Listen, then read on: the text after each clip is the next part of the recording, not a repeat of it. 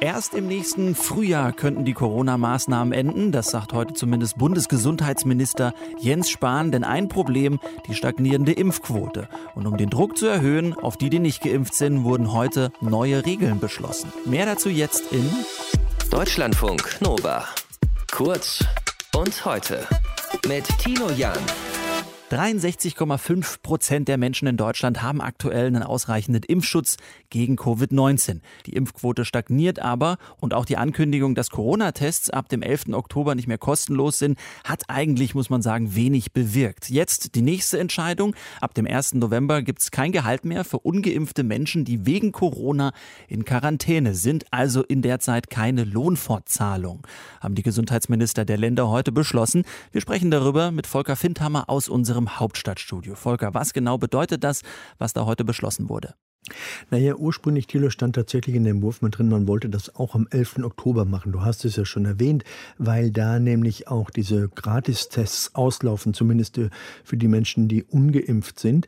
Und das wollte man gerne verknüpfen, aber dann gab es dann doch einen sachlichen Grund, weshalb man gesagt hat, man beginnt jetzt mit dem 1. November und da hören wir mal, was der Jens Spahn, also unser Gesundheitsminister, dazu gesagt hat und wie er das erklärt hat. Wir haben uns darauf verständigt, dass ab dem 1. November diese Regelung deswegen gelten soll, weil bis dahin auch jeder, der sich jetzt auch in der Impfaktionswoche noch mal hat erst impfen lassen, die Chance gehabt hat zur Zweitimpfung, sodass auch diejenigen, die sich jetzt noch entscheiden in den nächsten Tagen, auch aufgrund dieser Regelung zu einer Impfung äh, dann tatsächlich mit der Zweitimpfung sich noch schützen können. Aber also da geht es im Wesentlichen darum, dass man eben noch etwas Zeit geben will, obwohl diese Impfwoche in der vergangenen Woche ja nicht so erfolgreich war. Aber alle Menschen, die sich da haben impfen lassen, können sich ja erst in vier bis fünf Wochen die Zweitimpfung abholen und wären dann zum 1. November geschützt, fielen also damit aus dem Raster raus. Alle anderen, die ungeimpften zumindest, die würde das dann betreffen. Die würden im Fall des Falles, wenn sie in Quarantäne geschickt werden, weil sie Kontaktpersonen sind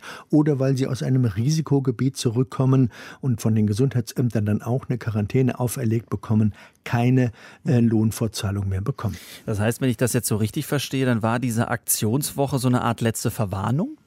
Naja, so ein bisschen jetzt der Versuch, das Ganze nochmal so ein, ein klein wenig zu entzerren. Man hat ja in der vergangenen Woche das Angebot gemacht, dass sich die Menschen nochmal impfen lassen. Das ist aber längst nicht in dem Maße in Anspruch genommen worden, wie man sich das gehofft hat. Im Gegenteil, es verlief ja geradezu auf dem gleichen Level wie die Wochen vorher. Aber jetzt die Hoffnung, äh, dass eben die Menschen, die sich da haben impfen lassen, dass die nicht bestraft werden, wenn das dann ab dem 11. Oktober gilt. Denn alle, die dann äh, quasi in Quarantäne müssten, für die würde das schon zutreffen.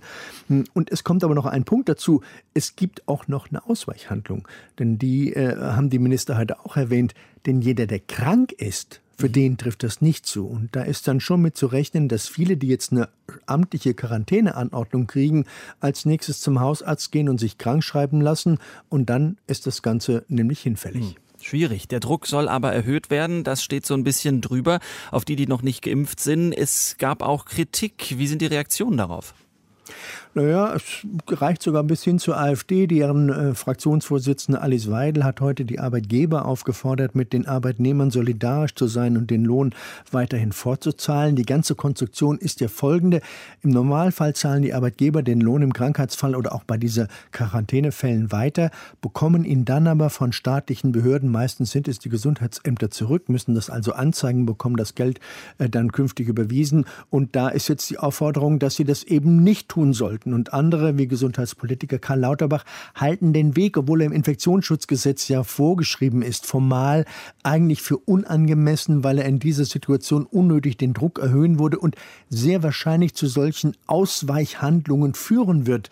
Denn jeder, der davon betroffen ist, wird natürlich einen Weg suchen, das zu vermeiden. Denn es kann im Fall des Falles ja bedeuten, dass man nur einen halben Monatslohn bekommt, wenn man zwei Wochen in Quarantäne gehen muss.